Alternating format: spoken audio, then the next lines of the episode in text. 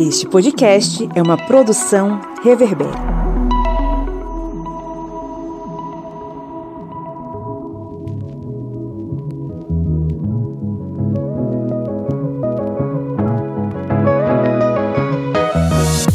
Ouvintes, sejam muito bem-vindos mais uma vez ao podcast do Historiante, no programa da, do final de semana, que a gente tá aqui para trocar uma ideia sobre diversos assuntos que estão pipocando aí no Brasil e no mundo. E mais uma vez estamos na nossa edição especial da geopolítica na Latinoamérica. A gente adora fazer esse tipo de programa aqui. Sempre alguém fica emocionado, Márcio Fabiano fica emocionado, a gente ouve músicas latinas e fica muito mais animado também. Enfim, é todo mundo fica feliz feliz, é uma maravilha. Eu sou o Pablo Magalhães e comigo hoje aqui nós temos o senhor Kleber Roberto. E aí, pessoal, beleza? Vamos sair aqui um pouquinho da América continental, né? A gente vai navegar um pouquinho ali para a zona, digamos, mais caribenha. O senhor Márcio Fabiano. Olá, que tal? Eu estou muito contente porque vou a praticar me portunhol. Aí o nosso ouvinte lá do, do Chile, da, da Bolívia, do, da Argentina, vai ouvir Márcio falando esse portunhol, vai ficar pensando, o que é que esse cara tá pensando? E também temos aqui a senhora Lídia Verônica. Oi, oi, gente. Bom, hoje é dia, né? Ela meio que já adiantou aí qual é o tema de hoje. Hoje é dia de a gente falar sobre a geopolítica na Latinoamérica, especificamente ali na área geográfica do Caribe. Em especial, aí o nosso foco estará em dois países, o Haiti e Cuba, que são aí dois países em que, enfim, tá fervilhando a questão política, tá fervilhando a questão social e a gente vai tentar compreender um pouco mais aí sobre esses dois países. Eu acho que a gente já comentou aqui anteriormente que não é simples falar sobre Cuba. Ninguém pode fechar aí um parecer sobre a ilha a, dos irmãos Castro, não é? A ilha agora que não tem mais esses dois players, né? Não tem mais esses dois indivíduos e que tenta manter o seu sistema, tenta manter aí a sua organização centralizada no Partido Comunista Cubano e o Haiti, não é essa nação tão fundamental que tem uma história tão marcada aí nas revoluções da, do século XIX, na, final do século XVIII início do século XIX, em especial a revolução que liberou os negros escravizados do jugo da escravidão na ilha, mas a gente vai se aprofundar daqui a pouquinho sobre esse assunto, porque antes a gente vai para os nossos recadinhos.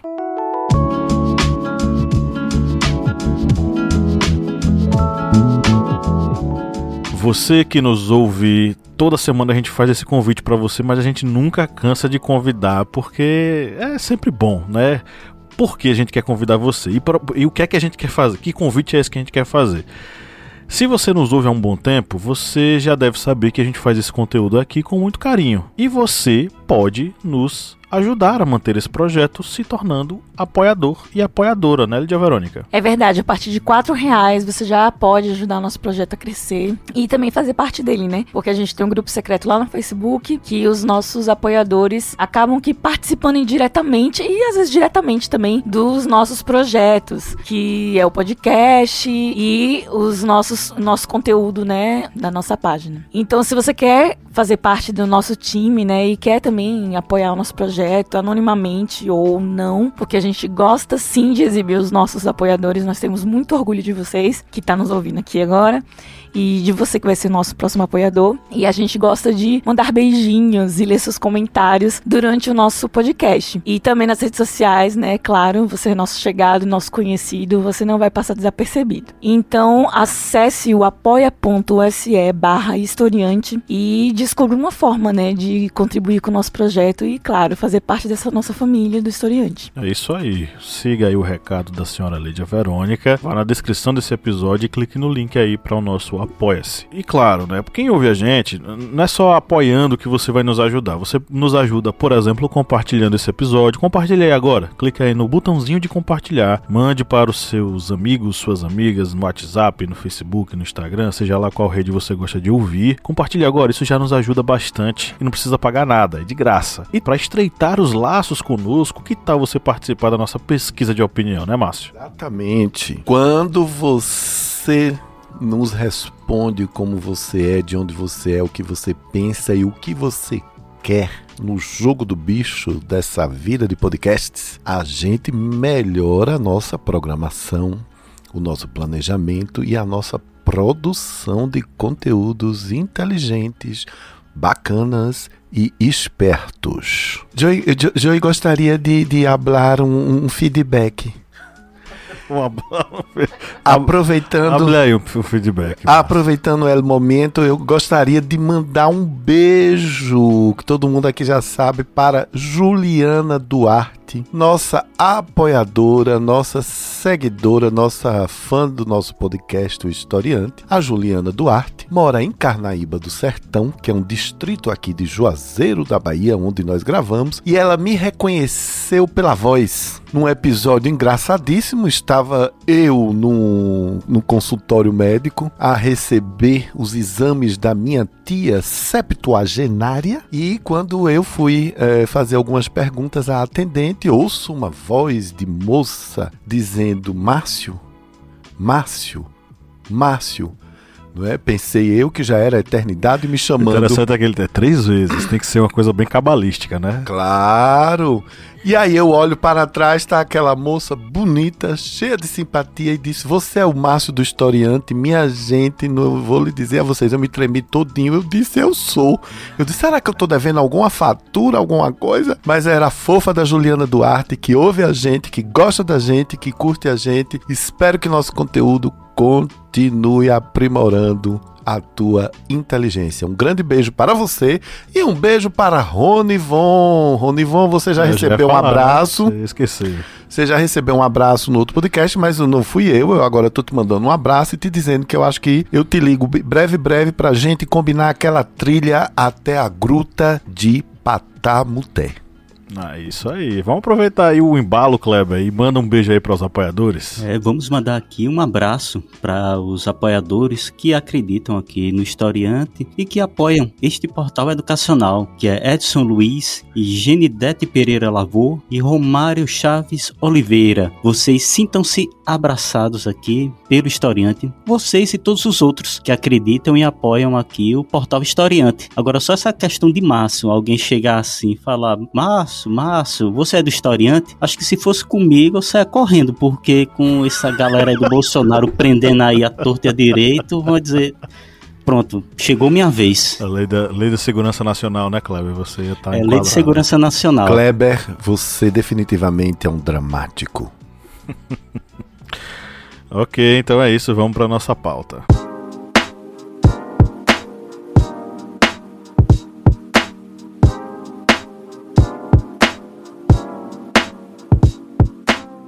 Mais uma vez pegamos nosso aviãozinho Paner e fazemos a boa e velha viagem pela Latinoamérica, essa terra-mãe tão maravilhosa com seus filhos, mas que também sofre com tantos problemas e dilemas históricos e sociais. O episódio de hoje será o mais caribenho de todos os anteriores, porque nossa ponte aérea vai passar por Cuba e Haiti, dois centros de processos geopolíticos bem particulares. Nossa primeira parada é no Aeroporto Internacional José Martí, em Havana, capital cubana. Lá, desde o último fim de semana, a situação situação ficou tensa e parte da população tomou as ruas da ilha, gritando abaixo a ditadura e pátria e vida, uma referência ao lema oficial do regime, pátria ou morte. Os manifestantes se posicionaram contra a mistura explosiva da carência de alimentos e da falta de vacinas contra a Covid-19. A crise econômica que a ilha sofre há anos foi agravada pela pandemia que afetou gravemente o setor do turismo, principal fonte de riqueza local. No domingo, na cidade de San Antônio de los Baños, perto de Havana, e Palma Soriano, em Santiago, uma faísca foi acesa, algo que mais tarde se espalharia por todo o país. Em princípio, os longos apagões de eletricidade e a vacinação contra a Covid-19 eram as motivações. Logo depois, as demandas se transformaram em gritos por liberdade e exigências de mudanças políticas. Como sempre alertamos aqui no Historiante,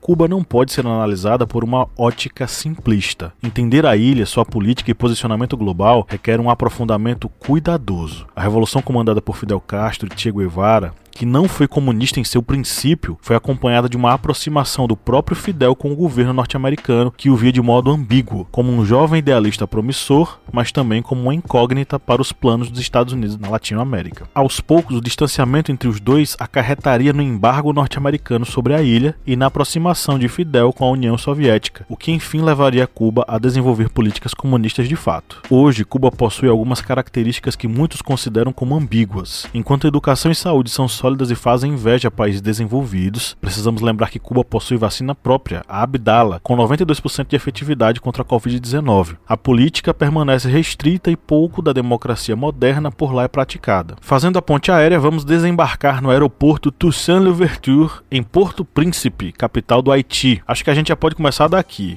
O indivíduo que dá nome ao aeroporto, Toussaint Louverture, foi líder de uma das mais importantes revoluções negras da história moderna. Sob sua liderança, os negros escravizados haitianos empreenderam uma revolução que os libertou do escravagismo, instituindo um país comandado por negros libertos no meio das colônias americanas. No século XX, uma sucessão de presidentes foi marcada por profundas instabilidades políticas e econômicas no país, que assistiu estarrecido ao recente assassinato de Jovenel Moise, o então presidente eleito. Moise governava o Haiti desde 2017 e no ano passado rompeu com o legislativo e passou passou a governar por decretos. Ele dizia que ficaria no cargo até 7 de fevereiro de 2022, o que causou revolta da oposição, que reclamava o fim do mandato em 7 de fevereiro desse ano. A atual crise política do Haiti se iniciou na última eleição presidencial, realizada em 2015. Enquanto isso, a população haitiana, principalmente as classes trabalhadoras, sofre com sérios problemas econômicos e de saúde. São dois países com duas histórias distintas, com duas realidades bem diferentes. Como é que vocês conseguem ler essas crises no Haiti e na Cuba? Cuba, meus queridos companheiros de bancada.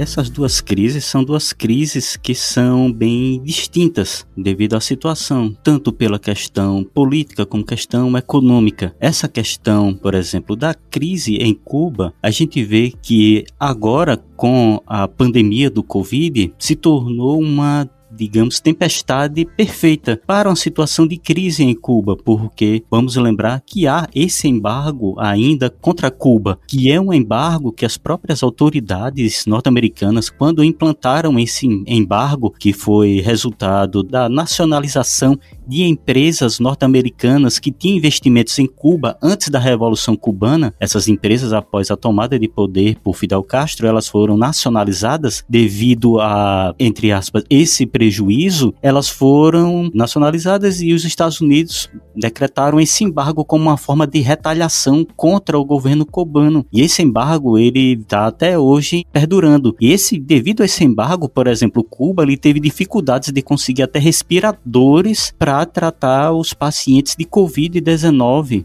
na pandemia, para vocês verem como essa questão é cruel. E não adianta só falar vamos mudar o governo e não falar vamos suspender o embargo, porque se falar só de um ponto e não falar do outro, aí já se torna só mesmo aquela, digamos, aquele mesmo argumento vazio que muitas vezes é ladeado aí nos grupos de WhatsApp, nos grupos aí que a pessoa que a pessoa vê mensagens, não sei de quem, falando bobagens. Tem que argumentar nos dois sentidos. Se há uma dificuldade em Cuba, há uma dificuldade muitas vezes gerada pelo próprio embargo. Que há restrições de liberdade em Cuba? Existem sim restrições de liberdade que elas devem ser aplacadas a partir do momento em que já vai mudando essa questão governamental. Já não são mais os castros que estão no governo, já é um governo que está fora desse âmbito digamos, familiar, que já que era Fidel Castro, ele repassou o governo para o irmão e dessa forma não tem mais aquela áurea, digamos,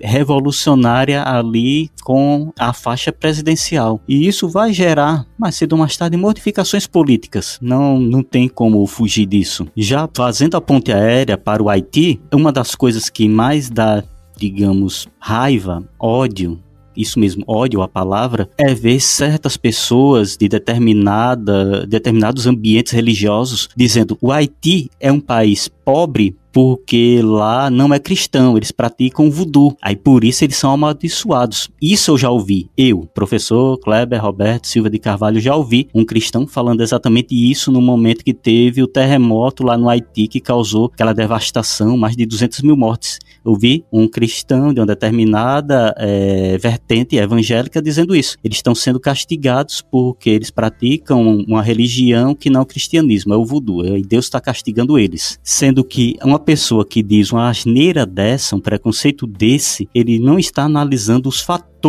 que são fatores históricos que fizeram com que o Haiti se tornasse uma das nações mais pobres do mundo e a mais pobre do continente americano, já que lembrando que lá foi a primeira revolução de escravos negros que deu certo e se transformou em uma república. Isso não poderia ser exemplo para outras nações. Então, a partir daí, já começa a ser visto como aos olhos aquele país de negros revolucionários. E ainda tem a questão do, da dívida externa para pagar sua independência, que isso exauriu o Haiti durante 120 anos, não foi 12 anos, 120 anos o Haiti foi exaurido economicamente para pagar sua dívida devido à independência. E tem muitos outros fatores que eu acho que a gente vai abordando aqui durante o podcast. Bom, sobre essa questão da, da mudança, né, a transição da política na Cuba, eu acho que ela já começa quando eles abrem as portas para o turismo, né? Eu acho que eles já começam a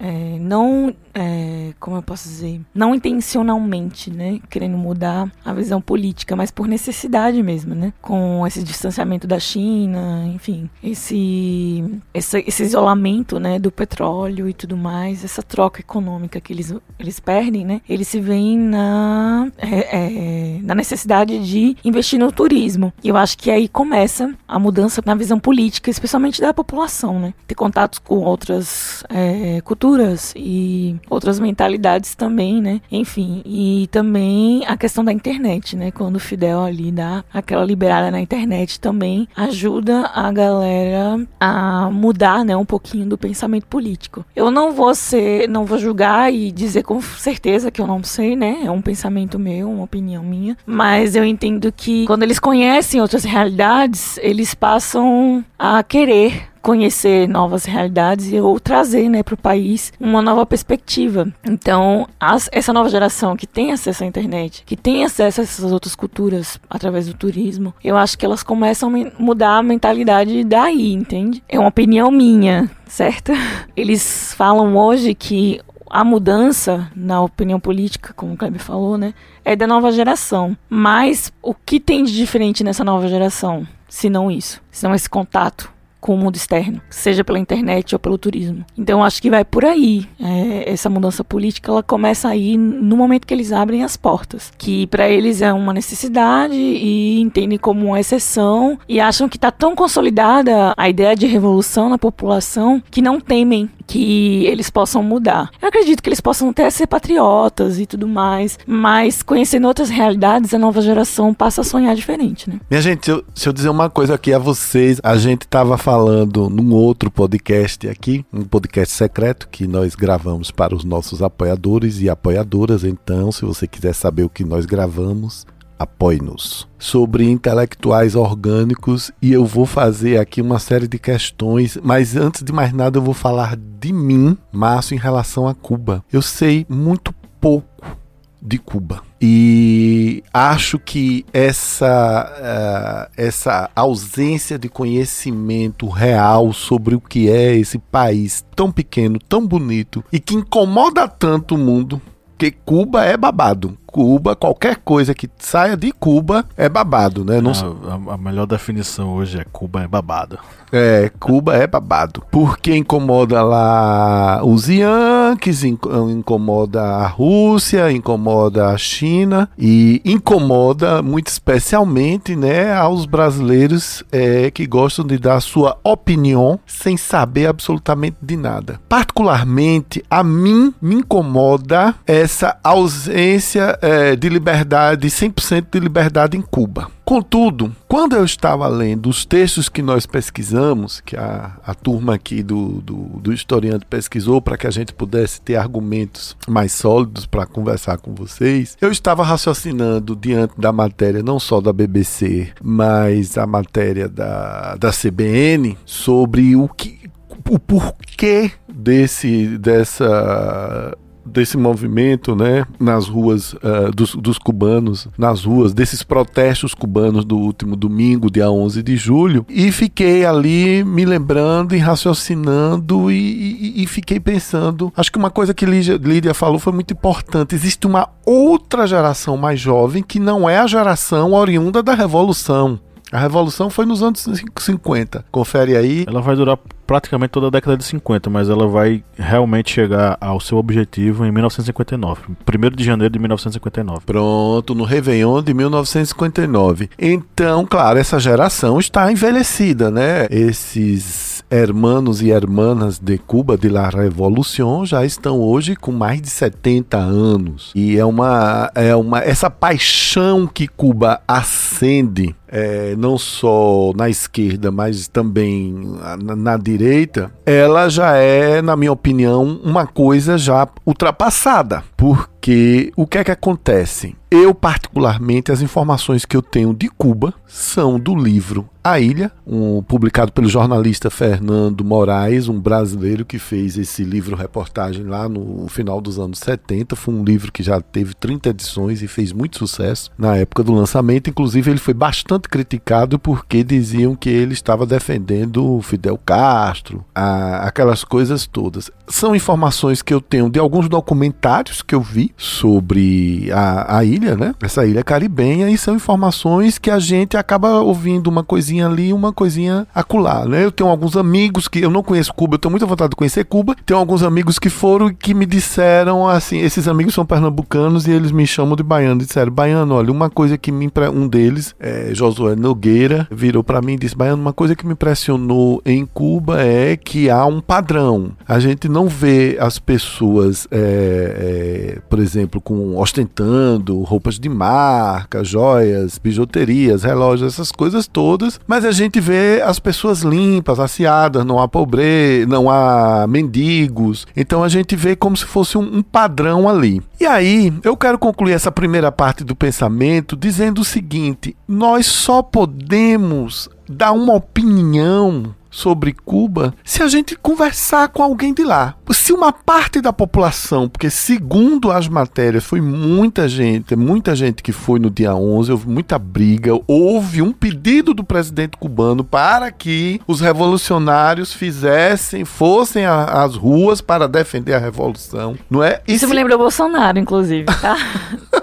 Ah, sem que... comparações. Sem mas... comparações, lógico. E aí eu, eu trago uma pergunta para encerrar essa minha primeira parte, que depois eu volto a hablar. Se estão incomodados tem alguma coisa. Toda vez que é, pessoas de uma nação, sejam elas da esquerda, nações dirigidas por, é, pela esquerda ou pela direita, vão às ruas, tem alguma coisa que está incomodando. O que é que incomoda os cubanos? Eu vou bater de novo nessa tecla da nova geração e o contato externo que ela teve com essas medidas de, de necessárias, né, para movimentar a economia deles. Eu acredito sim que tem essa questão, né, da população, né, dessa nova geração ter conhecido, ter contato com o mundo externo, mas também a crise, né, que eles estão passando. O mundo inteiro está em crise. Então, a crise econômica ela afeta os países mais pobres, querendo ou não. E embora Cuba o a saúde seja assim resguardada pelo governo, né? O governo tem cuidado bem e Cuba é um dos números ba mais baixos, né, em relação a grandes potências como os Estados Unidos, Alemanha, Canadá. Cuba é, ela é modelo, né, nessa questão. Eles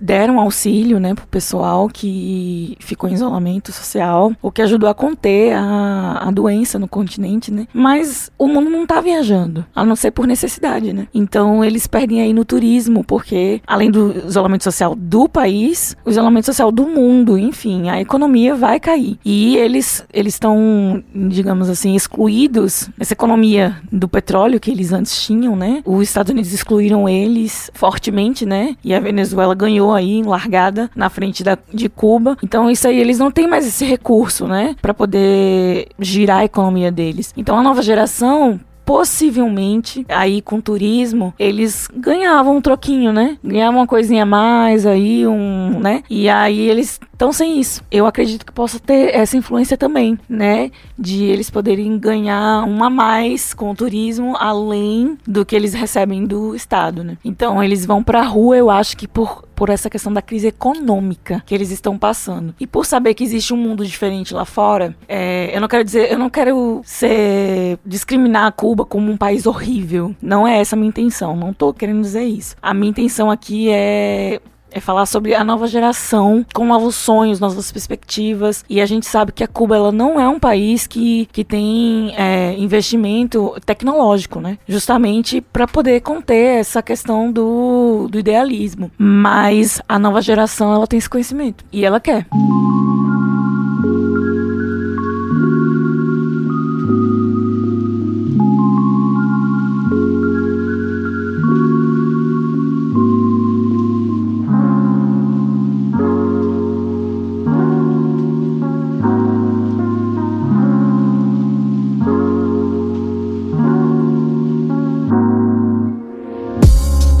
Claro que o, o capitalismo ele é sedutor. Né? Ele seduz por conta do consumo. A sociedade de consumo seduz pela questão do acesso aos bens de consumo. O desenvolvimento que, o, por exemplo, os anos de governo Lula tiveram no Brasil, eles tinham como base fundamental a questão do consumo. Quanto mais o trabalhador consumisse, quanto mais ele tivesse acesso aos bens de consumo, é, mais feliz ele seria, melhor ele ficaria. E de fato é. Quanto mais bens de consumo você tem acesso, você fica melhor. Só que a gente precisa entender isso dentro do contexto da história de Cuba. Muita gente erroneamente entende que o movimento, a Revolução Cubana, ela se deu com um viés marxista comunista, e na verdade não foi. O movimento de rebelião que Fidel Castro liderou no início não tinha a ver com o qualquer ideal comunista ou marxista, mas tinha necessariamente uma necessidade bem bem associada à vida dos cubanos mais pobres com o governo Fulgêncio Batista. Fulgêncio Batista, ele foi eleito, né, num sistema democrático, mas ele era extremamente violento e corrupto. Então Fidel, que fazia parte de uma nova geração cubana, se organizou, mobilizou aí a galera e é, junto ele, o irmão, o o Che Guevara, o argentino, né, que conheceu o Fidel no tempo lá do México, eles vão se organizar e vão dar esse fazer essa revolução juntamente com a, as classes trabalhadoras, juntamente com o povo e vão tomar o poder. Os próprios norte-americanos, eles não atacam Fidel logo de cara. E nem Fidel queria atacar os norte-americanos. Isso é muito engraçado, o pessoal não sabe disso. Mas Fidel é entrevistado pela TV norte-americana, a imprensa é, gosta muito dele. Na primeira viagem que Fidel faz aos Estados Unidos, ele é recebido como um grande herói, quase que um Beatle, né? Porque é, tinha aquela coisa, perseguição nas ruas, as meninas ficavam rodeando eles, os caras ficavam olhando para ele, dizendo: Poxa, que cara é, forte, que cara fantástico. Então, é, que ogro. É, então eles. É, meio que os norte-americanos ficaram encantados com Fidel Castro. E os próprios norte-americanos, eles tiveram uma perspectiva meio dúbia com ele. Bom, é, vamos dizer que ele é um cara legal e, ele era representado assim, um jovem, forte, idealista. Vamos torcer. Inclusive, o, o, alguns apresentadores pediam orações para Cuba. Vamos orar pelos cubanos. A ruptura que vai acontecer é justamente quando Fidel vai atrás de investimento, de apoio, e os norte-americanos não conseguem enxergar em Fidel e no grupo que tomou o poder em Cuba como um grupo que atendesse às necessidades e às, a, aos planos que norte, os norte-americanos tinham em relação aos países latino-americanos. Eles meio que, bom, não é bem isso que a gente quer não. E aí começaram a se distanciar e criaram toda essa questão do embargo e tal. O que foi que aconteceu com Fidel e com o, o regime cubano? Eles se aliaram a quem ofereceu ajuda a eles e foram soviéticos. E aos poucos eles foram identificando que aquelas pautas que eles defendiam eh, na revolução aquela coisa de é, oferecer educação e saúde para as classes trabalhadoras, de acabar com o latifúndio, de privilegiar os, os menos favorecidos, tinha ligação com a pauta defendida na União Soviética e pelo pensamento marxista comunista marxista. Aí sim vai acontecer essa união. E é aí que a gente vai ter essa formação desse regime até hoje. Cuba já passou por um, uma mobilização em 94, né, que ficou conhecida como o Maleconaço. O Maleconaço aconteceu em 5 de agosto de 94, reuniu um, uma série de pessoas que marcharam ao longo do, do Malecon, que é um, uma via, tipo a orla de, de Havana, né, enorme, gigantesca, muito bonita, inclusive. É, eles marcharam lá pelo direito de poder sair da ilha. Nesse caso, os especialistas vão apontar que não é a questão de sair da ilha, é a questão de transformar a ilha por dentro e modificar o regime. Que eu acho que é isso que a nova geração quer. Como eu falei, eles, eu acho que eles têm um sentido patriótico, sim, de mudar a nação. Mas, como eu já falei aqui, para analisar Cuba tem que ser com o pé atrás. Quem, a quem interessa esse movimento e quais os indivíduos que estão mobilizando e dando, vamos botar, dizer assim, botando a lenha na fogueira para que isso aconteça. A gente tem que sempre que lembrar que existem interesses internacionais em torno da queda do regime cubano e da queda desse, dessa mobilização cubana. Então, isso tem que ser visto com um pé atrás, porque mesmo as novas gerações podem ser extremamente reacionárias. E o Brasil é um exemplo disso, né? Sobre o Haiti, eu vou deixar a Kleber explicar. Por que, é que o Haiti é o Haiti, Kleber? Bem, o Haiti, que é um dos países, infelizmente, um dos países mais pobres do mundo e o país mais pobre da América, foi uma nação que, depois da sua independência, ela sofreu uma série de crises, que isso vieram a resultar em o Haiti ser essa nação tão pobre atualmente. Como já dito no início, teve a questão da dívida externa, que o Haiti passou mais de 120 anos pagando essa dívida. E foi uma dívida contraída com a França, já que ela era uma colônia francesa e conseguiu sua independência. A dívida ela teve que pegar empréstimos com outras nações, com a Alemanha, Estados Unidos,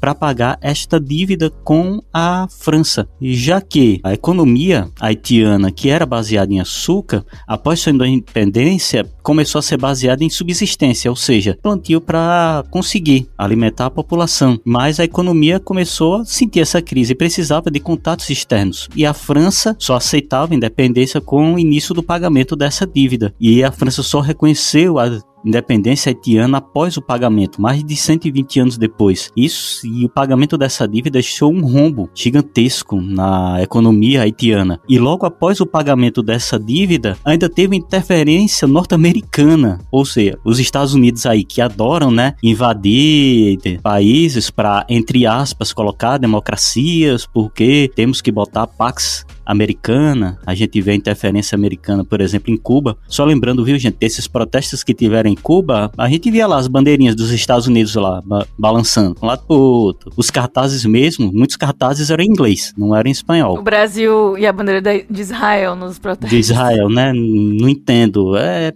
Vamos. É, vamos dizer que é, é, porque é parecido, os cubanos se confundiram com a bandeira dos Estados Unidos. É mito, né? Mas os Estados Unidos eles invadiram o Haiti com pretexto de manter uma base durante o período da Primeira Guerra Mundial. E com essa invasão veio novamente a ter um período de exploração estrangeira no Haiti. E quando os norte-americanos saíram, a economia haitiana, que já estava arrasada, estava a mais, digamos, fragilizada possível. E ainda teve um período com dois presidentes ditatoriais, que era François Duvalier, que era conhecido como Papa Doc, e depois com o filho de François, que foi Jean-Claude Duvalier, que é, foi conhecido como Baby Doc. E esse Papa Doc, ele era conhecido como o diabo do Haiti, porque era carrasco, cruel, ele enriquecia às custas da pobreza haitiana. E o Haiti, que já lembrado, tinha essa dívida externa, que fragilizou sua economia, uma invasão americana e depois entrou um ditador, ou seja, praticamente tudo em sequência, foi poucas décadas depois desse período da ocupação americana que houve a entrada de um ditador, veio a destruir o país. O país que ainda foi destruído fisicamente pelo sismo de 1900, de 2010, o terremoto que matou mais de 200 mil pessoas. É, era um período que as forças brasileiras que estavam no Haiti, na numa missão de paz, juntamente com tropas de outros locais, já que era uma missão da ONU, eles davam aquela visão de que estavam auxiliando a população, mas como tem até uma notícia no portal R7 que vem falando exatamente de acusações de crimes cometidos pelas forças de segurança da ONU. E essas forças de segurança incluíam tropas brasileiras. Ou seja, vocês veem que a situação do Haiti era muito fragilizada. Após a saída das forças internacionais, o país que já estava fragilizado economicamente, estruturalmente, vem tentando a duras penas é, se reestruturar e houve essa assassinato do presidente, que já tem acusações de ser um complô internacional. Isso aqui é uma notícia que está até no site Brasil de Fato, falando que surgindo denúncias de relação da Colômbia, a oposição venezuelana com o assassinato de de Moisés, que era o presidente é, haitiano. E um país que já está em uma crise econômica, uma crise social, uma crise na sua própria infraestrutura e ainda vê as instituições tão fragilizadas, a gente não consegue ver uma perspectiva de melhora a, nem a longo prazo, infelizmente. Lembrando que o Haiti até agora era o, é o único país do continente americano que não começou a vacinação para a Covid. Agora que vai começar a partir de uma doação de vacinas feitas pelos Estados Unidos. A gente vê toda essa questão haitiana. É uma situação que, assim como a cubana, é algo que é bem complexo. Acho que daria um podcast de 3, 4 horas para conseguir explicar toda essa situação haitiana. Mas Assim como Cuba, a gente vê que o Haiti também é um país que desperta interesses estrangeiros e muitas vezes esses interesses acabam desestruturando todo aquele, aquele sistema político que já é fragilizado. Aí eu queria jogar uma provocação para vocês que é, é o seguinte: as principais reivindicações que vão acontecer em Cuba vão ser relacionadas necessariamente a um acesso à internet, dois a questão da comida e três, a questão da vacinação. E isso, claro, são, são questões extremamente necessárias dentro de um contexto onde a gente está numa pandemia, está tudo lá se, se acabando, em todo mundo, na verdade, né? Diante disso, como é que vocês conseguem é, enxergar, por exemplo, o posicionamento do governo cubano em relação a essas reivindicações. Porque a atitude que eles vão tomar é de repressão. Inclusive, você falou aí da comida. Lembrei que minha amiga foi pra Havana há uns dois anos atrás. E aí, né, ela fez todo um vlog, né? Ela é, é influencer de viagem. E aí ela mostrando que nos mercados existem comida, né? Normal, como qualquer mercado, mas só uma opção. não existe concorrência às marcas, né? Os produtores não têm concorrência. É uma marca de arroz, uma marca de feijão, uma marca, sabe? E aí você falando sobre isso, eu imaginei, eles não importam, né? E tá todo mundo em isolamento social. Quem tá produzindo? Quem tá trabalhando e, e gerando, né? É, alimentos para os mercados, enfim, para a sociedade cubana. A gente sabe que eles estão recebendo um auxílio padrão, né? Eles já recebem, mas eles estão recebendo um para ficar em casa, né? Eu acho que o governo obviamente, né, ele não quer cair e muito menos eles querem perder, né, a ideologia deles, digamos assim, né? O New York Times lançou em abril uma matéria é, Cuba sem os Castros, né? Como é que vai ser daqui para frente? Porque os Castros seria basicamente um não só pessoas, né, mas a ideologia, né? A ideologia que eles carregavam na luta deles e no no que eles acreditavam e, enfim, repercutia na liderança deles. E aí o mundo vê Cuba fragilizado quando os Castros saem do poder, né? E talvez eles também, né, comecem a duvidar, não da ideologia, né, mas do curso do país, enfim. E o governo, eu acho que ele vai ser autoritário, obviamente, né, para que isso não caia, a ideologia não caia. Eles colocam os revolucionários na rua, que são pessoas é, estruturadas, né? Como você falou, né? Pessoas que têm conhecimento da, da revolução e da ideologia comunista, mas eu acho, né, que eles também devem dar um fomento, né, para os revolucionários poderem se manterem nas ruas, né, porque eles estão combatendo gerações futuras, filhos e sobrinhos e eu acredito, né, como na Venezuela eles não vão ceder. Eu acredito. Não estou comparando. Eu estou falando do, da forma como o governo vai agir em relação a revolução. Eles não vão ceder. Eu queria primeiro dizer aqui a Kleber que, na minha humilde opinião, vou falar primeiro do Haiti, que depois eu quero falar essa paixão latino-americana que é Cuba e seus babados.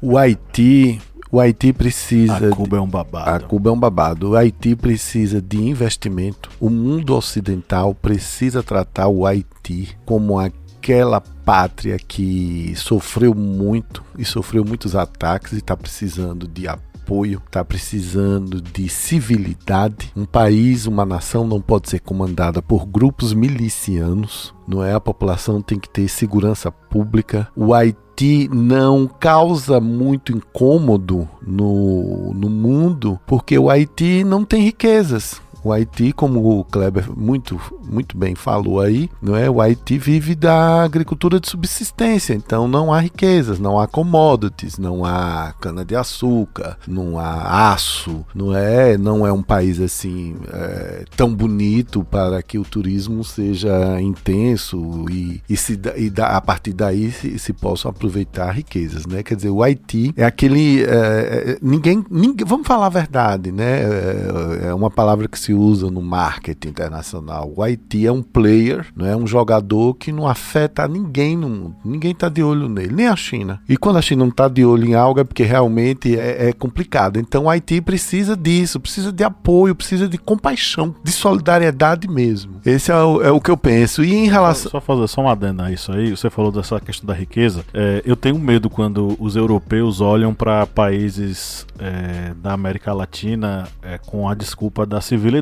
Sabe por quê? Porque, por exemplo, os, algumas marcas europeias elas investiram na construção, na, na elas investiram em, em sedes delas no Haiti.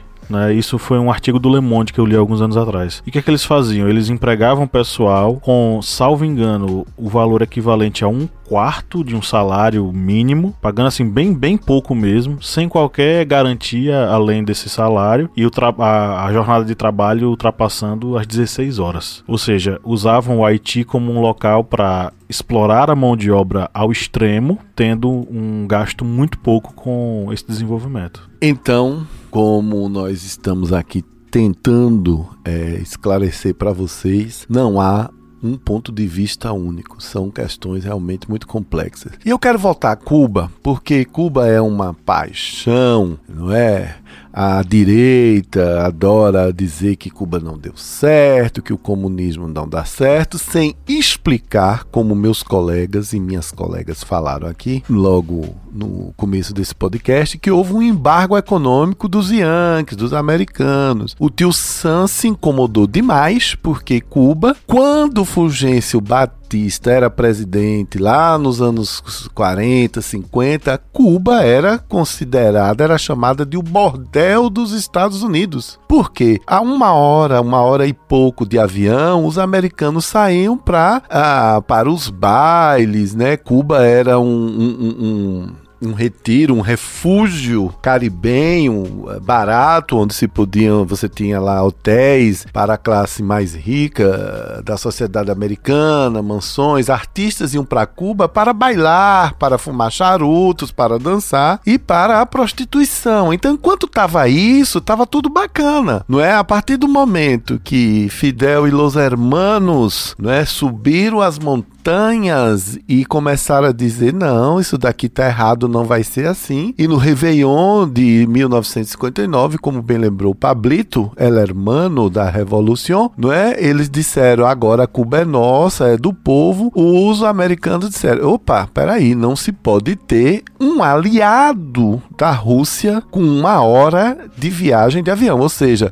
transforme isso em mísseis, não é? Um míssil leva poucos minutos para para, de Cuba até, até a Flórida, até ali a, a costa a costa leste americana, né? Então nós precisamos levar isso em consideração. Eu quero lembrar gente, aprofundem-se suas leituras. A gente vai dar umas dicas aqui no final. Aprofundem isso para não falar besteira de dizer ah Cuba é um paraíso ou Cuba é um inferno. Não é uma coisa nem outra. A mim volta a dizer, não posso falar com com paixão de Cuba porque não a conheço pessoalmente e nem tenho formação, estudo e leitura para dizer eu acho isso, eu acho aquilo. O que eu acho é quando a gente se apaixona demais, a gente fica cego. Uh, quero lembrar a meus hermanos e a minha hermana de bancada que quando a blogueira Ione Sanches esteve no Brasil,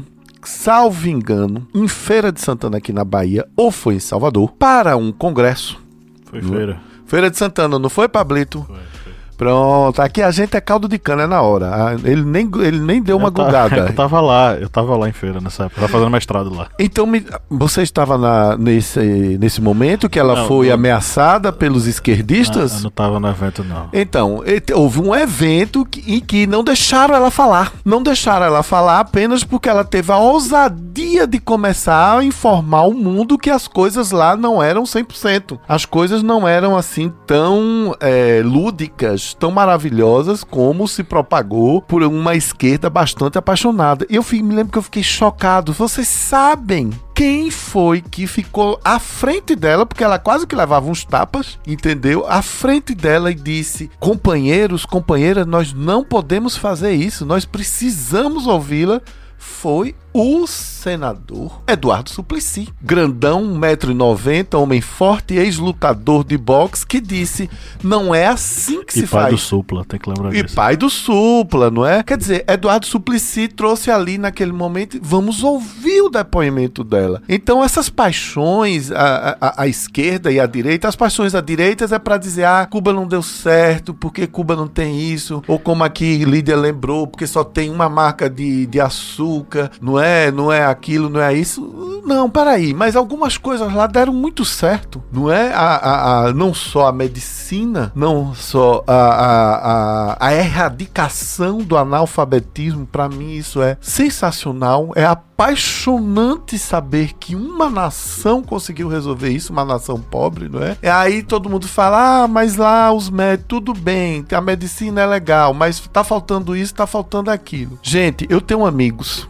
muitos amigos médicos, eu já trabalhei com assessor em Secretaria de Saúde. Os, os que conheceram os médicos cubanos, eu conheci alguns deles, e eu conheci comunidades quando eu estava na secretaria e começou a história do Mais Médicos. As comunidades morrem eu estou aqui falando porque eu vi, morrem de saudade dos médicos e das médicas cubanas. Vocês sabem por quê? Porque eles eram cuidadosos, porque eles faziam perguntas aos pacientes. Dona Lídia, a senhora está com pressão alta? A senhora come o quê? O que foi que aconteceu? Como vai seu filho? A senhora caminha? A senhora está apaixonada? A senhora aí.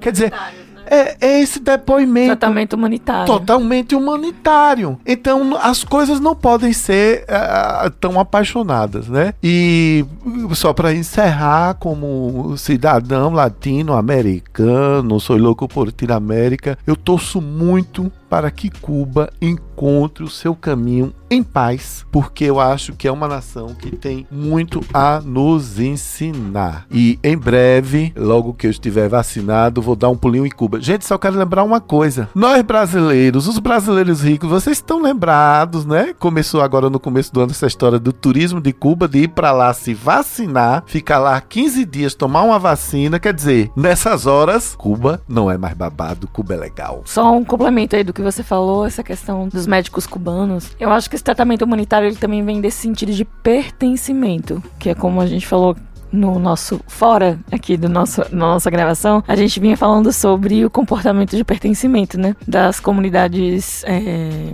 da comunidade, né?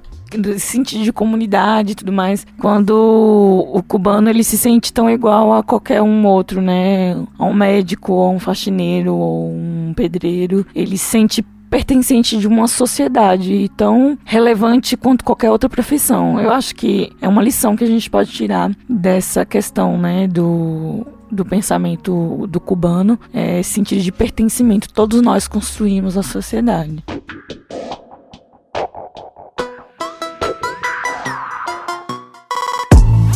É, acredito que essa situação de Cuba, ela, o presidente cubano, ele em dados momentos ele vai realmente utilizar a força necessária, mas com certeza vai haver também concessões, porque não vai dar para, digamos, tampar mais aquilo ali, não vai dar mais para reverter. É algo que vai se tornar cada vez mais irreversível, porque, como já dito aqui nesse podcast, tem uma situação que já é da nova geração. Lembrando que isso aí não tem nada a ver com os movimentos anteriores, lá o movimento do Maleconazo, que foi aquele movimento de tentar sair, e que houve até os momentos em que Fidel realmente ele recuou, mesmo com a polícia utilizando a força, reprimindo, mas teve aquele momento em que a população cubana ela começou a fugir para a Flórida, naquelas com fotos que até hoje ainda circulam nos grupos de WhatsApp. Até hoje é aquelas mesmas fotos do pessoal fugindo de Cuba para a Flórida, que foi no ano de 1994, lembrando que esse aí foi o período do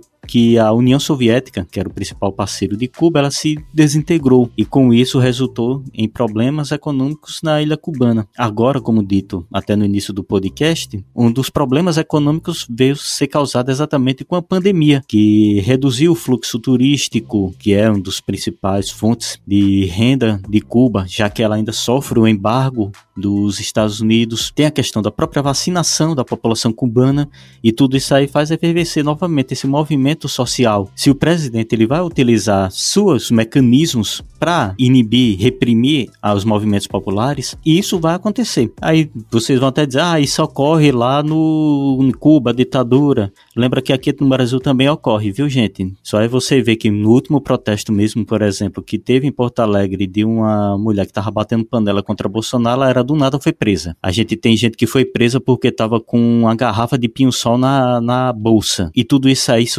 utilizando é, a Lei de Segurança Nacional. E várias outras pessoas. Gente que foi presa porque estava com uma faixa é, fora Bolsonaro genocida no carro, foi presa. Gente que disse fora genocida foi presa. Ou seja, há os movimentos os mecanismos para inibir, não somente em Cuba, mas também em outras nações que utilizam esse argumento de defesa, de proteção nacional para utilizar medidas antidemocráticas. O governo cubano vai ceder? Vai, com certeza. acredito que, não vou dizer com certeza, não sou especialista político, não tenho essa formação, mas acredito que vá ceder a esses movimentos populares, porque como já dito nesse podcast, é algo que vai ser irreversível, porque é algo da nova geração. Eu queria salientar também a questão do caso, no caso haitiano, é, sobre o fato de que a população haitiana ela vive 60% da, dela com 2 dólares por mês. Gente, 2 dólares é 20 reais. Essa é a realidade. A Ellen, que já participou de alguns programas aqui com a gente, a Ellen Miranda, ela fez um documentário sobre pessoas que vivem com um dólar na América Latina. Como é a realidade delas. Pablito, eu queria um espaço aqui da bancada para que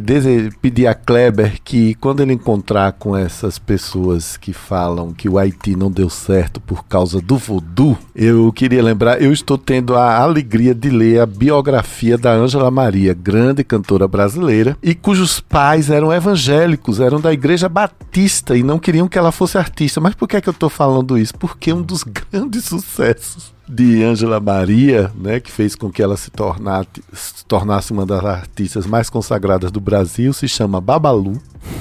E Babalu é um ponto de voodoo que diz: Está empezando el velório que le hacemos a Babalu. Dá-me, disse, é sete velas para pôr nelas em cruz. Dá-me um cabo de tabaco, manhengue, um e um jarrito de agu aguardiente. Dá-me um pouco de dinheiro, manhengue, para que me dê la suerte. Eu lhe quero pedir que me nego me queira, ai negro, que ele tenha dinheiro e que não se muera. E hoje eu, eu lhe quero pedir a Babalu, negrito muito santo como tu, que não tenha outra negra e que não se muera. Ou seja, a pessoa faz uma promessa à entidade, não é? Vai acender uma vela, vai dar um acender um cigarro, vai dar dinheiro e pede um amor.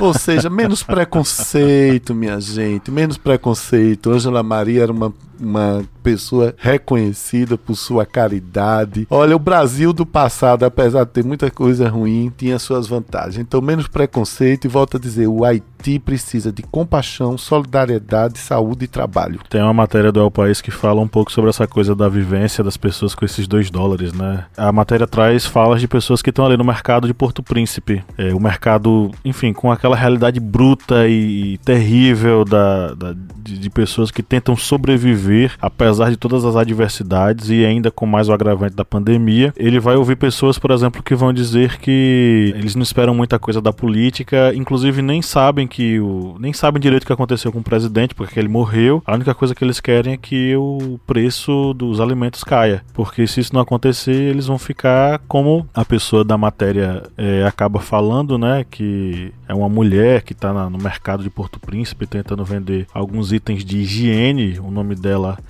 que eu vou abrir aqui, se o celular me permitir, é a Clena Dival. Ela vai tentar sobreviver vendendo artigos de higiene dentro de uma cestinha no, no centro da cidade, no meio do, do mercado de Porto Príncipe. É, e ela vai falando um pouco sobre como é difícil viver num, num contexto onde ela acorda com medo de não voltar para casa, porque os traficantes alimentados com as armas do narcotráfico, eles meio que ditam as regras do que acontece ali e o, o poder estatal meio que não pode fazer nada diante desse, desse poder paralelo que existe e que é muito forte. Então, é uma, uma matéria, inclusive, bastante tocante. É uma realidade onde outros países latino-americanos também estão à mercê, né? A Colômbia, durante a, a hegemonia dos grandes grupos de narcotráfico, é, Pablo Escobar e o cartel de Medellín, o cartel de Cali, todos esses cartéis exercendo um poder muito forte, tomando de conta do poder político. No México isso acontecia com os cartéis é, da cocaína, na, na, dos atravessadores mexicanos que levavam a cocaína para os Estados Unidos. Enfim, no Haiti você, ainda vai ter, além dessa instabilidade política muito forte, oriunda de uma situação econômica que Kleber já explicou, ela é fruto de uma indenização que os haitianos tiveram que pagar à França, que não abriu mão de receber essa indenização. É válido lembrar que isso nasce também de um despeito francês, porque quando a revolução vai acontecer no Haiti, Toussaint Louverture e a galera dele, eles vão expropriar as grandes propriedades de terra. Vão chegar lá, vão descer o cacete dos colonos, vão matar colonos franceses. É válido lembrar, inclusive, que numa população de 40 mil colonos existiam 450 mil escravizados, 40 mil colonos é, é, comandando a ferro e fogo, com muita violência, 450 mil pessoas escravizadas. Por isso que a revolução que aconteceu lá foi uma revolução, a gente pode dizer que é sanguinária sim, porque teve muita morte, mas também foi uma revolução muito concentrada e organizada. Claro que depois aí vão ter dissidências, e aí a gente pode fazer até uma minipédia sobre a revolução do Haiti. Mas o que eu queria dizer é que, seja lá qual for o país latino, é, sempre vai haver, além dessa questão econômica, uma série de questões oriundas da realidade social em que esse desequilíbrio econômico vai gerar. E aí você vai ter o narcotráfico lá no, no, no Haiti, os grupos milicianos, enfim. Além dessa briga que vai ter da, da, dessa questão política. Em Cuba é uma questão histórica da política cubana e da organização do, do regime cubano. Existe uma tradição que hoje é contestada por uma, por uma geração que não viveu a revolução. Ela não sabe o que é a revolução. Como é que a revolução pode ser ressignificada para eles? O que é que essa revolução significa de fato para eles? Nesse momento ela não significa nada, ela significa opressão, ela significa é, amarras.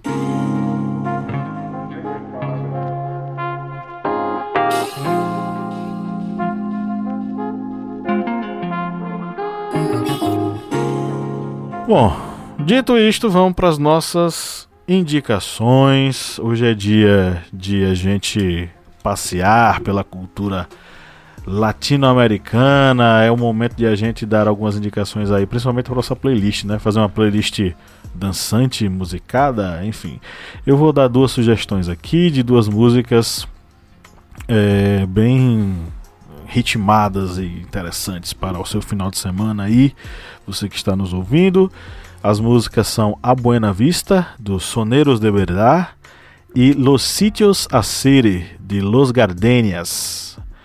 Tá na nossa playlist aí é, escute e vou sugerir. Eu fiquei surpreso porque até o momento em que eu olhei não tinha esse documentário e me parece que ninguém colocou. Eu tinha colocado inicialmente a, os vídeos do Ernesto Varela. Não sei se vocês sabem, mas o Marcelo Taz nos anos 80 ele tinha um personagem chamado Ernesto Varela que fazia videozinhos engraçados é, com sobre vários assuntos, né? E ele foi para Cuba. Eu arriscaria dizer, enquanto historiador, que os vídeos que Ernesto Varela faz em Cuba são maravilhosos gostosos para você trabalhar em sala de aula até. E para você fazer uma análise de discurso ali do, do Marcelo Tais na, naquela Cuba dos anos 80 que não existe mais. Então é, é muito gostoso de ver como o Ernesto conversa com os cubanos, ele descobre aí os momentos de lazer dos cubanos, o que é que eles gostam de fazer, o que é que eles gostam, qual é, o, como é a visão deles de mundo, enfim, é uma outra geração que não tem nada a ver com a geração que hoje foi para as ruas, né? Para você ver como pode ser estabelecido esse paradoxo. Então fica essa dica. O documentário que eu tô falando é, é Cuba, Cuba and the Cameraman. Cuba e o Cameraman, que ninguém, ninguém sugeriu aqui, até onde eu vi. Massa. É massa, é muito legal. É divertido, inclusive, porque é um personagem, né? É, o, o, o cameraman ele vai em vários momentos, né? Ele vai logo no início da Revolução, ah, depois ele, re ele retorna nos anos 80, ele vai retornar mais pra frente. Então é, é, interessante ver os anos se passando e os personagens se modificando, envelhecendo, morrendo até, né? É, muito legal. É até mesmo. tocante, inclusive. Eu gostei bastante. Então fica a dica para vocês. O cameraman é norte-americano, né? Ele vai para lá para acompanhar como é que tá a ilha. É, é isso. É isso que eu vou indicar hoje. Vocês vão indicar o que, minha gente? Eu vou indicar. É um clássico já, né? O Dirty Dance é, Noites em Havana. é uma extensão, né? Um. Digamos assim. É extensão que fala? Ou é franquia? É a franquia do Dirty Dance lá dos anos 80. Só que agora sobre é, sobre a perspectiva histórica, né? Da, de Cuba dos anos 60. Mentira, dos anos 30. É? É porque, se não me engano, o, o personagem do Patrick Swayze ele não aparece, não? Aparece, aparece. A não ser que ele tenha pegado um. um não, não. a franquia que eu digo tempo, é né? o mesmo sentido, né? De a, eles viverem pela dança e tudo mais. Mas não a continuação, não. Mas eu acho que é continuação, porque o Patrick Chase não aparece lá, o, o personagem. É, mas eles estão vivendo a época da Revolução, né? É, inclusive, a, o fi, a, última cenas do filme é o momento em que os revolucionários tomam a cidade e expulsam os americanos. Eu, eu não lembro direito, não, mas eu, eu lembro que o Patrick Chase está no filme. Tá. e ele é professor de dança, né, inclusive. Mas aí, é, no caso, é, eles.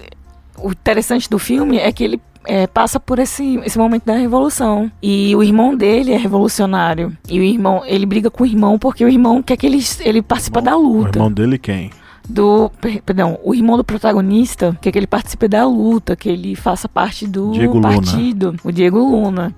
E aí o Diego Luna ele trabalha no hotel como garçom e o irmão dele acha um absurdo, né? Porque ele se rende aos americanos, ao capitalismo americano, o imperialismo americano que eles chamam, né? E aí ele, ele tem esse atrito com o irmão, porque o irmão dele é. Ele vive fugindo da polícia, porque ele é um revolucionário.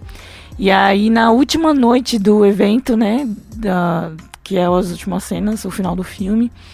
É um momento em que, inclusive spoiler aí, é o um momento que os revolucionários tomam Cuba e expulsam os americanos. E é um filme muito bonito, muito romântico, né? mas é bonito ver alguns momentos a música cubana sendo explorada, a cultura cubana, né, a mistura da pele indígena com o negro, né, e a cultura indígena com a cultura africana e que constrói toda essa imagem, né, e cultura cubana. E aí eles mostram no filme eles, esse momento das danças sendo misturadas, o ritmo musical caribenho também, né? Enfim, é muito bonito as cores de Cuba, inclusive o pessoal que vai em Havana, né, pro turismo, eles eles falam bastante, porque praticamente congelou no tempo, uhum. né? Ainda são aqueles carros, ainda são aquelas cores, as fachadas são pintadas ainda como no tempo da Revolução. É, eu acho que o, o, o personagem. Eu, eu tava olhando aqui os anos em que os filmes eles retratam, né? O Dirty Dancing, apesar de ser, ter, ter, sido feito nos anos 80, ele, a história se passa em 63. É 60, né? Então possivelmente é o, o, mesmo personagem do Patrick Swayze. Só que, é, só, só que, que antes. Anos depois. Não, só que antes do. Porque é, Dirty Dancing se passa, o 1 se passa em 63. O Dirty Dancing 2 em 58. Ah, tá. Então tá próximo mesmo. Então é, é, eu acho que o Patrick Swayze, antes de ser o professor lá daquele lugar, ele passou uma temporada em Cuba, né? É o personagem porque, dele. Inclusive, ele segue o, o, o fio do, do trabalho dele, né? Porque ele trabalha em hotel. É, eu acho que Ele é professor de dança num hotel. ele né, passou uma temporada ele- antes ali, depois ele foi pra aquele lá do clássico. Então faz total sentido, segue um filme mesmo, é, uma franquia. Enfim, é- eu acho bonito o filme é essa riqueza, né? Porque, pelo menos eu, na minha geração aí, millennials, a gente não tem muitos filmes que falam sobre Cuba, né? Talvez um personagem cubano ou uma música e tal, mas o filme que eu vejo, assim, que popularizou, né, no caso, momentos e vivência em Cuba é esse filme. E aí eu acho muito bonito. É, então eu vou indicar esse filme e a música é maravilhosa. Eu amo a trilha sonora desse filme. Inclusive vou indicar a música do Orixas, que é o Represent. Você e Kleber colocaram a mesma música. Sério? E olha que eu, que eu fiz em seguida de Kleber. Eu coloquei uma música nova. Bom. Represent Kleber viu e mudou a música. Ah, Você perdão, né? não vi não. Eu não vi. Não, tô falando, você ouviu, ele falou agora aí. Ah, sim, que ele mudou, mas eu não tinha visto. E Havana, da Camila Cabello, né, que é uma jovem que vive nos Estados Unidos, mas ela é cubana e difunde um pouco da música caribenha. É, deve ser imigrante, né? É, possivelmente. Não sabia, não. Pois é, Eu só sabia que ela foi expulsa do, do Fifth Harmony. mas ela é É a cubana. única informação que eu tinha. Ela canta Havana, Unana. Então ela deve ter propriedade, né? Márcio, é você ou eu? É você. Pronto, vamos lá. Depois sou eu. Sempre os revolucionários à frente de tudo. É assim mesmo. Bem, eu vou aqui indicar um livro para vocês. É o livro A Revolução do Haiti e o Brasil Escravista. O que não deve ser dito. Que esse livro é do autor Marco Morel.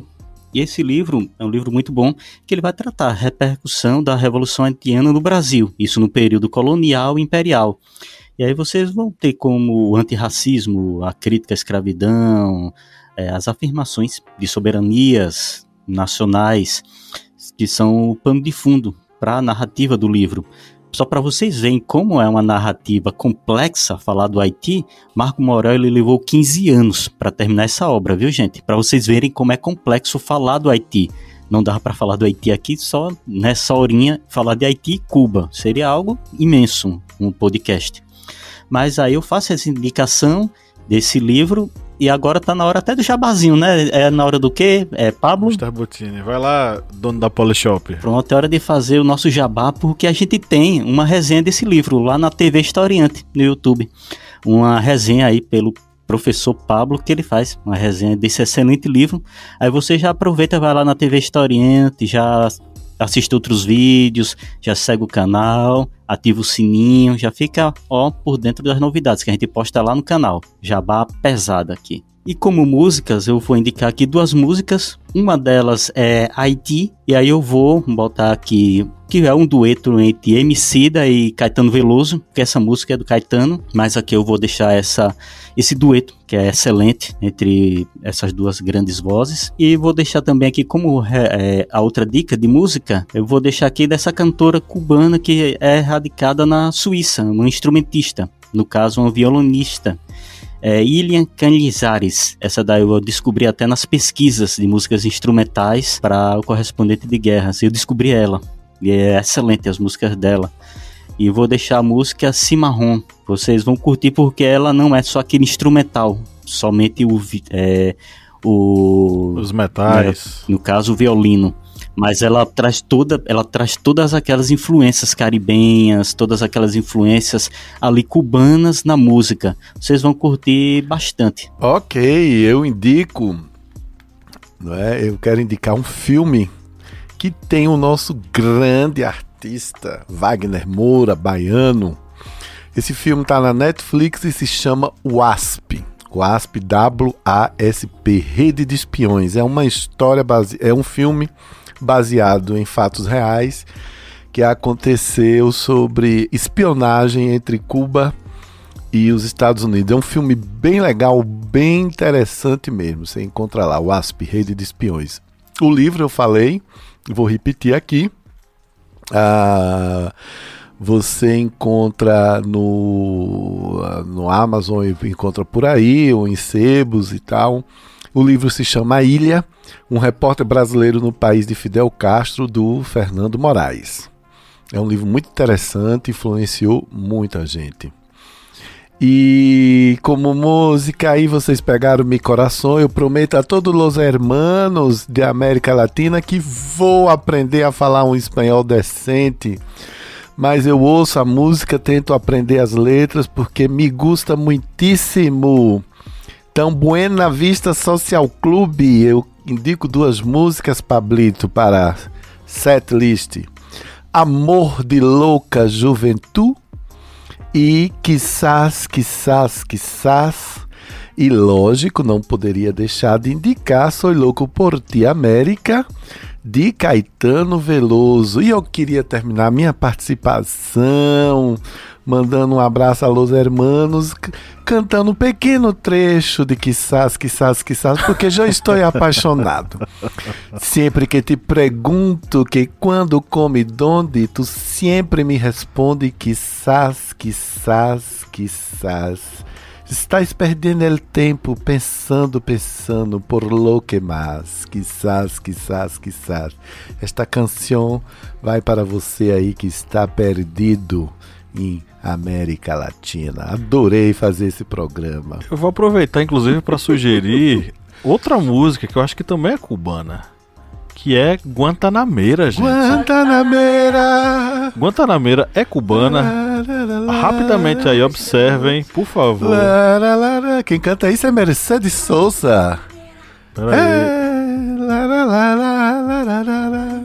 lara. Que acredito que Guantanameira é, inclusive, uma. Pronto. Guantanameira faz parte de um gênero musical muito popular nos campos de Cuba, a guarrira. Guarrira. Guantanameira é a mulher de Guantánamo. Ah, É a, gente. A mulher de Guantánamo chama- se chama Guantanameira. Gente, esse podcast hoje, se você estudar ele direitinho, você passa no Enem. A, aí é Guantanameira, Guarira, Guantanameira. Guantanameira. Então fica mais uma pra vai pra playlist. Vamos atrás da Ah. Guantanameira, porque a gente ia deixar passar. Então você Ah. termina com uma canção, não é? Chamada Índia. Uma canção que teve a tradução para o português, que é uma maravilha, né? Índia, seus cabelos nos ombros caídos, negros como a noites que não tem luar, que também tem influência latina. Ah, eu estou, estou, estou tão cantante. Contento. Gente, eu adoro. Eu prometo a vocês, eu estou aqui fazendo uma promessa para os seguidores, seguidoras e apoiadores e apoiadoras do podcast que vou aprender espanhol. Pior que eu entendo, porque eu, te- eu tinha um fascínio por português de Portugal. E aí eu, uma amiga, a avó dela era portuguesa, e a gente se divertia com como ela falava e ficava imitando o sotaque dela, português de Portugal, né? E aí, quando a gente se, se via, a gente começava com uma piadinha e a gente desenvolvia e não, come- não conseguia mais parar de falar em português de Portugal. E, a- e aí, um dia a gente tava num casamento de uma amiga, ela era madrinha, eu era convidada. E aí, uma das madrinhas fez: Tem uma menina portuguesa ali. Era eu. Porque eu não consegui parar, mas é viciante. Pois não? Pois não. Eu lembrei agora, sem querer, daquela fantástica feira que acontece em, em Pinhas de Monção, que eu gosto muito. Você gosta também, né? Vamos a foda? A grande feira da foda. Cláudia Cláudia sabe dessa história? Vamos a foda! Sei, sei, sei sim. Vamos a foda! A Princip... grande feira da foda? Aham, sei. Infelizmente ela foi é, cancelada por causa do O primeiro Covid, dia né? fantástico. O segundo dia é ótimo. Foi, foi. O terceiro dia. Pinhas de Monção, é... gente, Portugal é um lugar delicioso, mas a gente precisa, a gente precisa fazer historiante travel, inter- international travel historiante, viu? Mas o primeiro, po- o primeiro país vai ser Portugal. Nós vamos lá. Tem que ser Portugal. No ano que vem, se Deus quiser. Com certeza. Aí eu, o que eu, eu queria, antes da gente encerrar, eu, eu não preciso, es- eu não posso esquecer primeiro de dia é sugerir. fantástico. Segundo dia é ótimo. O terceiro dia é divertido, É divertido. e acabou. E acabou. Que é foda. F, O, D e o ouvinte, é, não se assuste. O cara ouvinte, cara ouvinte, a Feira da Foda de Pinhas de Monção é um evento que acontece em Portugal que tem a ver com um prato especial da região que se chama foda, né? Delícia. Que é um, uma carne de, de carneiro é, feita com essências e um, um, tempero característico de Pinhas de Monção. Então a gente não está tirando nem, tá falando sério. Vamos para Pinhas de Monção curtir a, a, a delicio, o delicioso prato lá. É, eu não posso a deixar gente vai de. lá, viu, gente? É, vamos lá para Pinha de Monção, para Feira da Foda, comer porra recheada. o negócio só piora, né? É porra recheada, pra quem não sabe, é churros. Churro é. recheado, lá é porra recheada. Kleber. é bom lembrar que esse é um podcast de família.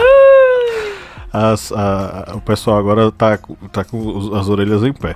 É, gente, eu não posso deixar de sugerir que vocês leiam o livro A Revolução Cubana, do Luiz Fernando Ayerbe.